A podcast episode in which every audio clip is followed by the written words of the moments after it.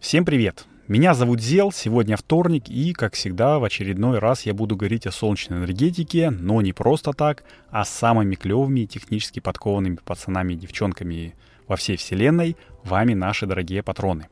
Сегодняшний выпуск, как это ни странно, будет посвящен акциям и облигациям, личному и коллективному опыту, а также настроениям в обществе.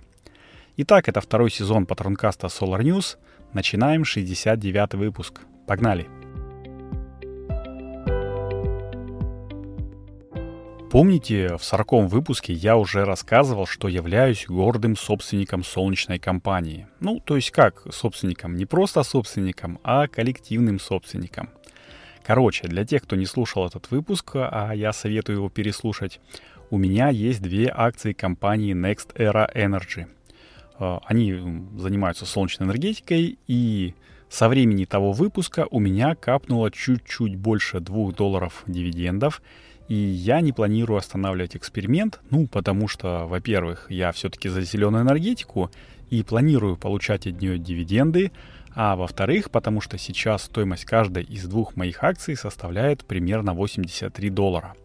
А, напомню, что покупал я их примерно там за 75 долларов, а в конце прошлого года а, стоимость была вообще 93 доллара, но волатильность этих акций такова, что, в общем-то, они гуляют туда-сюда. Но я, в общем, не расстраиваюсь, потому что сразу выбирал дивидендную политику, и, в общем, я, как оказывается, как оказывается, такой не один.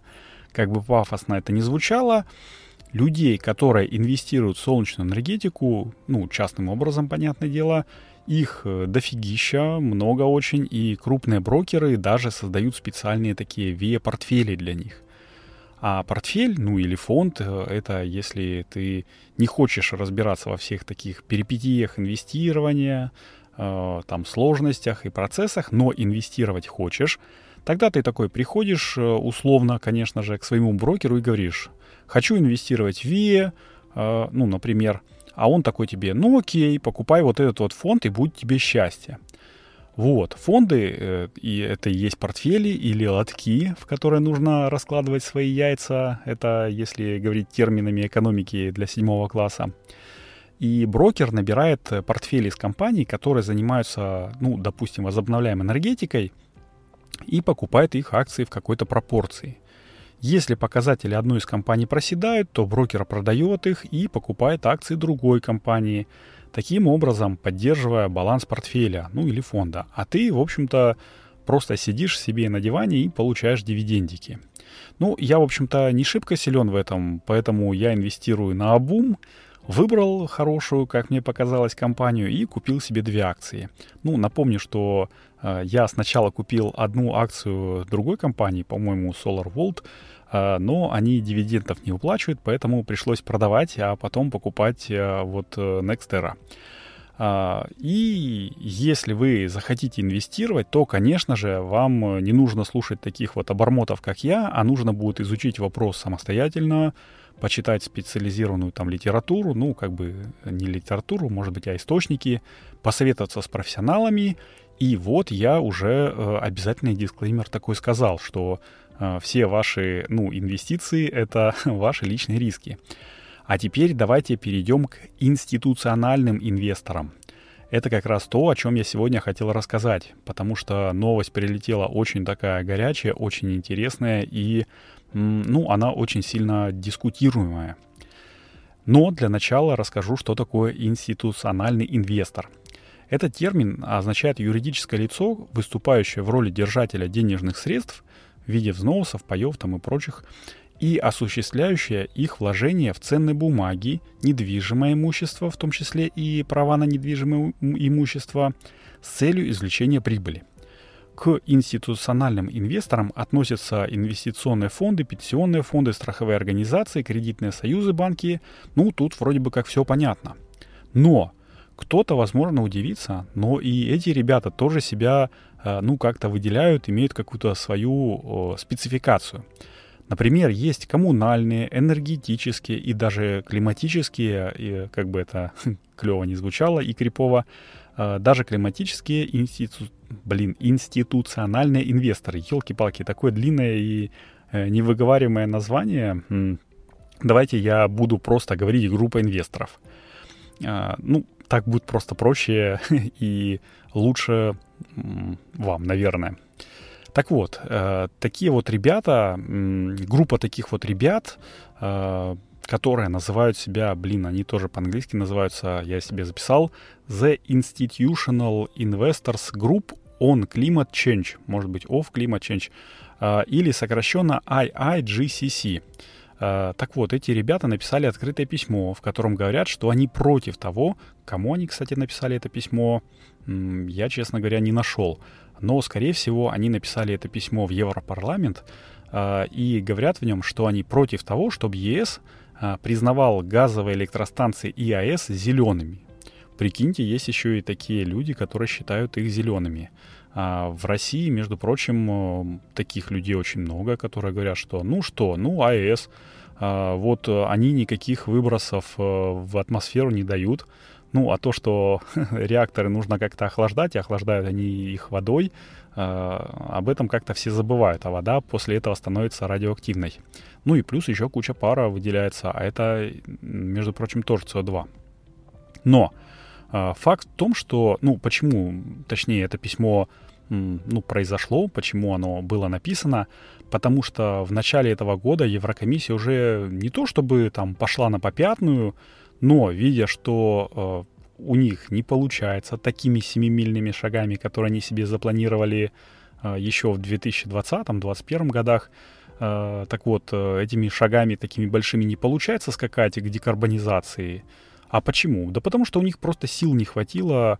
Э, ну, невозможно закрывать существующие грязные станции и не строить новые. Это просто приведет к тому, что электроэнергии будет не хватать, и начнется ну, повышение цен на электроэнергию, начнется повышение цен на то, что производят с помощью этой электроэнергии. Короче, такой замкнутый цикл. Электроэнергия будет повышаться, товары будут, э, стоимость этих товаров будет повышаться, и никому ну, хорошо не станет.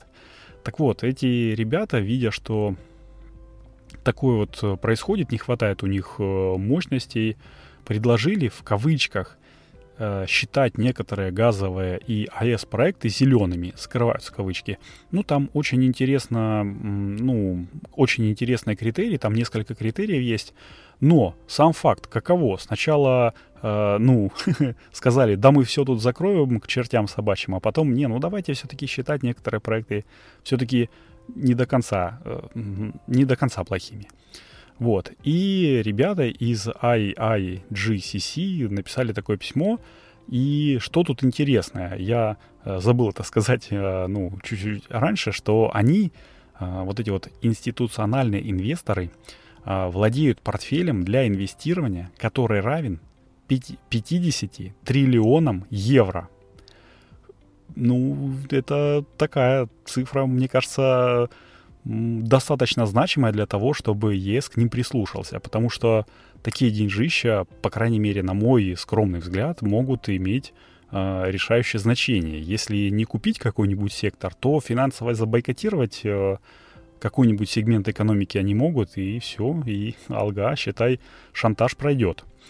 Ну, я, как всегда, скажу, что я понимаю, что климатический вопрос и все такое, там Леонардо Ди Каприо топит за то, что повышение климата ну, невозможно дальше повышать, и даже фильмы про это снимают не только, ну, не только документальные, но и художественные, но энергетический переход, а тем более глобальный, не какой-нибудь э, локальной провинции или даже страны, а мировой, его нужно как-то адекватно планировать для того, чтобы потом не было вот таких вот куштюков, не было шантажа и не было потом недовольных.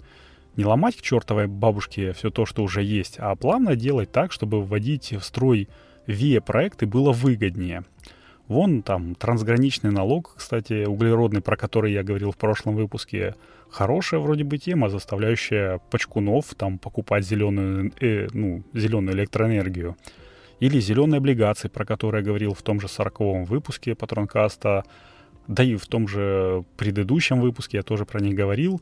Тоже хорошая штука. Давайте вот э, так вот продолжать мягко, чтобы не было революции, а была э, мягкая такая эволюция – Не так, как большевики в 17 году все сломали, а потом начали строить заново, а так вот потихонечку, полигонечку. Я понимаю, что времени уже, в общем-то, нет, но надо как-то с этим жить.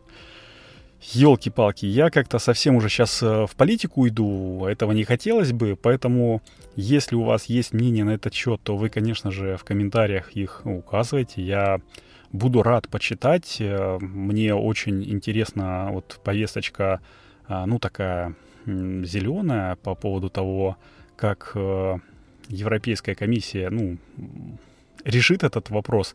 Если у вас есть какие-то инсайды, то, конечно же, присылайте их э, либо э, мне личным сообщением, либо в комментариях оставляйте. И напомню, что если вы слушаете этот выпуск в апреле, а не тогда, когда он должен был выйти, ну, по календарю, как говорится, значит, вы еще не наш патрон. А чтобы слушать новые выпуски каждую неделю, предлагаю вам подписаться на нас в Патреоне по адресу patreon.com solarnews, ну или по ссылочке из описания к этому выпуску и вступить в элитный клуб любителей солнечной энергетики. Там есть и другие плюшки, помимо Патронкаста. Переходите на сайт, посмотрите, подписывайтесь и, конечно же, рассказывайте про э, проект Solar News своим друзьям. Это тоже сделать легко. Э, можно поделиться ссылочкой прямо из подкаста приемника, пока слушаете подкаст. А с вами был Зел. Таким был 69-й выпуск Патронкаста Solar News. Услышимся на следующей неделе. Ой, стой, подождите, я забыл сказать. Если вы вдруг э, тоже захотите инвестировать в солнечную энергетику, ну, что, как показывает мой опыт, э, несложно. Я предлагаю вам попробовать э, брокера Тиньков. Мне лично он нравится не только потому, что у меня там, ну, карточка Тинькофф Мобайл и дебетовая карта от него, но и потому, что там как раз, если вот ты хочешь поддержать возобновляйку, но не хочешь там заморачиваться со всеми такими сложными процессами выбора, то можно просто приобрести кусочек фонда Тинькофф Green Economy и знать, что твои деньги делают хорошее дело. А ты еще и процентики от этого имеешь. Я, кстати, ну, наверное, ближе к середине года попробую купить э, кусочек этого фонда и дальше потом расскажу свой опыт взаимодействия, если интересно. Ну, а если вы зарегистрируетесь э, по моей ссылочке, то вам еще и подарочек дадут, э, там какую-никакую, но хорошую и приятную акцию. Ну и мне, в общем-то, тоже, наверное, что-то перепадет. Мелочь, а приятно, скажите.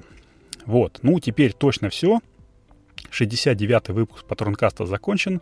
С вами был Зел, и мы с вами услышимся на следующей неделе. Всем пока!